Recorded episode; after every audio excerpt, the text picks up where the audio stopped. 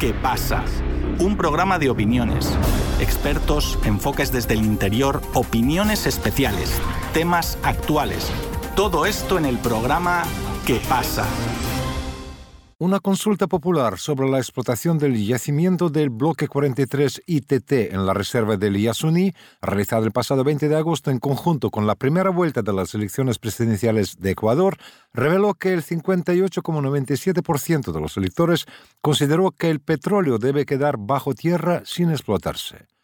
El ministro de Energía, Fernando Santos Alvite, anunció que la explotación seguirá igual, ya que hay un plazo de un año para cumplir con la decisión y que quienes deben decidir son las comunidades que viven alrededor de la zona de explotación.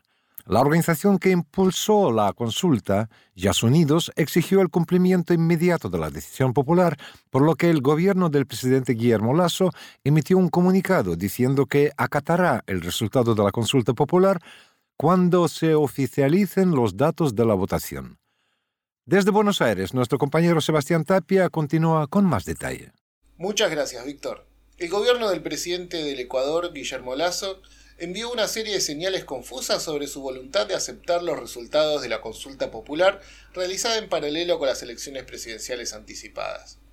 La consulta buscaba interrogar a la población sobre si debía conservarse sin explotar el yacimiento petrolífero que se encuentra en el Parque Nacional Yasuní mediante la pregunta ¿Está usted de acuerdo con que el gobierno ecuatoriano mantenga el crudo del ITT, conocido como Bloque 43, indefinidamente bajo el subsuelo?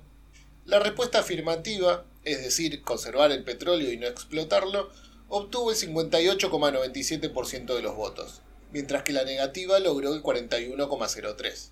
El miércoles 23 de agosto, el ministro de Minas y Energía, Fernando Santos Albite, sorprendió con sus declaraciones en las que se relativiza la interpretación de los resultados de la consulta.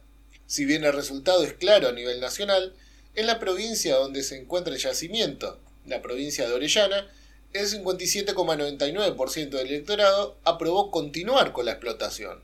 De acuerdo al ministro, la consulta abre un problema constitucional, porque de acuerdo al artículo 57, inciso 7 de la Constitución del Ecuador, los que tienen que decidir si se inicia o se termina una operación de explotación de recursos naturales son los habitantes del territorio.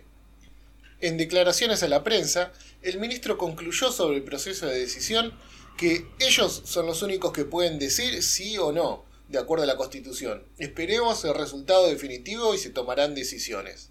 Por otro lado, Santos Salvite explicó que la producción no se detendrá automáticamente y que es un proceso largo que llevaría al menos 90 días realizar los planes necesarios. Nunca en la historia petrolera del mundo se ha parado súbitamente un campo tan importante que produce 60.000 barriles por día y el desmantelamiento, el retirar las instalaciones, que son miles de toneladas de acero, cables, etc., es un proceso complejo, concluyó el ministro. En base a todo esto, Santos Albiti aclaró que la decisión final de detener la explotación del petróleo en el Yasuní quedará bajo la órbita del gobierno que llegue después de la segunda vuelta de las elecciones anticipadas. Este gobierno seguirá operando normalmente hasta que el día que se vaya. No haremos nuevas actividades, pero seguirá la producción en 60.000 barriles por día. Prepararemos los estudios, pero el próximo gobierno será quien tome la decisión, explicó Santos Salvit. Estas declaraciones cayeron como un baldazo de agua fría para la organización Yas Unidos, que impulsó la realización de la consulta popular. En un comunicado emitido el 23 de agosto por la noche, la organización exige el cumplimiento obligatorio e inmediato de lo decidido en la consulta popular y que en caso de haber indicios de que el gobierno no desee cumplir, solicitar la intervención de la Corte Constitucional para garantizar el cumplimiento. La respuesta del gobierno de Guillermo Lazo llegó al día siguiente, el 24 de agosto, mediante un comunicado en el que el gobierno se compromete a respetar la decisión de la consulta popular.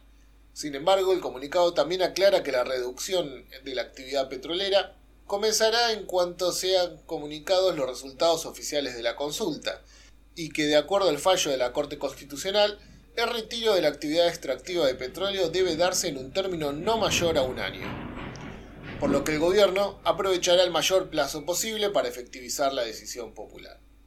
Conversamos con la politóloga ecuatoriana Yamel Cedeño Ceballos sobre el resultado de la consulta popular sobre el petróleo de Yasuní. Yamel, ¿Por qué el ministro de Energía cuestiona la legalidad de la consulta y sostiene que la decisión depende de la población local? Creo que más bien esto ha sido una cuestión de discursos no tan coordinados entre lo que sería el Ministerio de Energía y el gobierno ejecutivo. Parecería que la falta de comunicación entre estos entes y las conversaciones estuvieron limitadas. ¿Por qué menciono esto? Porque parecería que cuando el gobierno se rectifica acerca de las declaraciones que presenta el ministro de Energía, es decir, mencionan que van a acatar la decisión popular, cuando los resultados estén escritos oficialmente o sean publicados oficialmente por parte de nuestro Consejo Nacional Electoral. Por lo tanto, quizás eso sería como la respuesta o la escapatoria o la salvación que da el gobierno. No hay que olvidar que nuestro gobierno ecuatoriano tiene quizás un historial sobre declaraciones, sobre discursos y líneas argumentativas que suelen siempre ir en contra de ellas. Muchos de los ejemplos son recordar ciertas disposiciones ejecutivas que van muy en contra de lo que se pudo haber dicho días atrás y la respuesta nunca va a ser como quizás uno se lo esperaba. Siendo que se cuenta con un plazo de un año para cesar la operación, probablemente afecte al gobierno entrante. ¿Cuáles son las posiciones de los candidatos a presidente sobre este tema?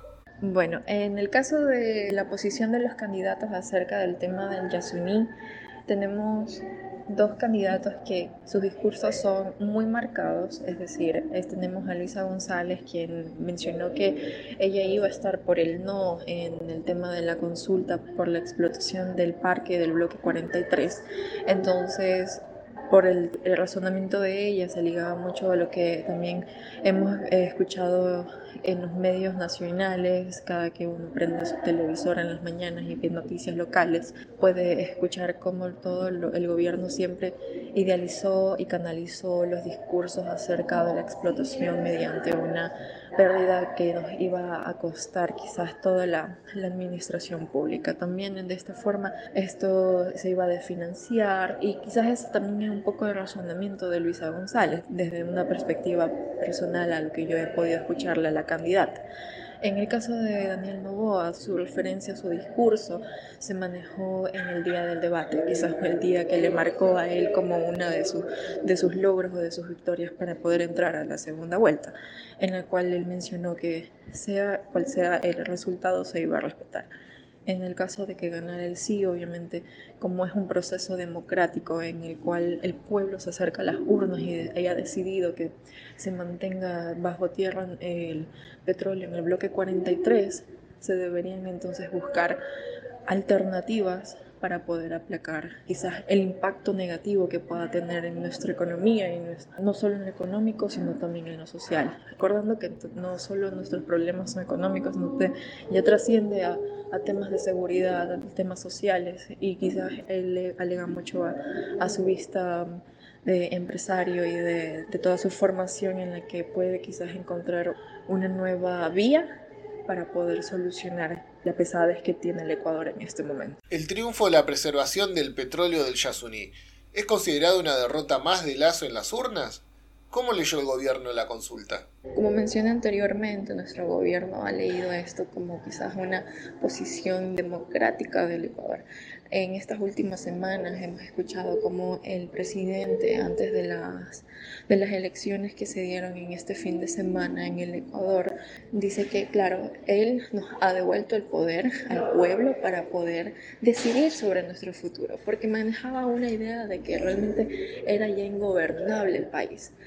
Pero quizás la lectura, porque veíamos la pauta mediática que tenían los ministros, los representantes en contra de la preservación del petróleo bajo el bloque 43, se veía quizás que ellos apelaban a que se mantenga el voto por el no, pero en el proceso que nos encontramos desde una muerte cruzada a una consulta popular, todo se está como apegando a que nuestro país le está dando ya la espalda y quizás como las últimas noticias también lo mencionan, está terminando con una gestión desaprobada por más del 70% de la población ecuatoriana.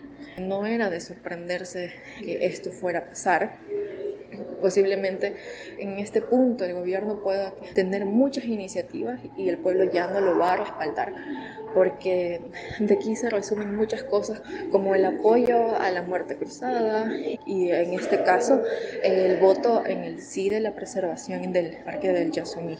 Quizás esos son como breves rasgos sobre cómo el gobierno posiblemente ahora solo lo que dicen es estamos haciendo respetar el voto democrático, la opinión popular del pueblo, porque saben que su desacreditación nacional está bajando cada vez más. Las declaraciones del ministro Santos Salvite como la retracción por parte del gobierno nacional muestran que el verdadero interés del gobierno de Guillermo Lazo yace en mantener beneficios económicos a costa de lo que opine el pueblo de Ecuador. Cada vez es más claro por qué Lazo no pudo terminar su mandato completo.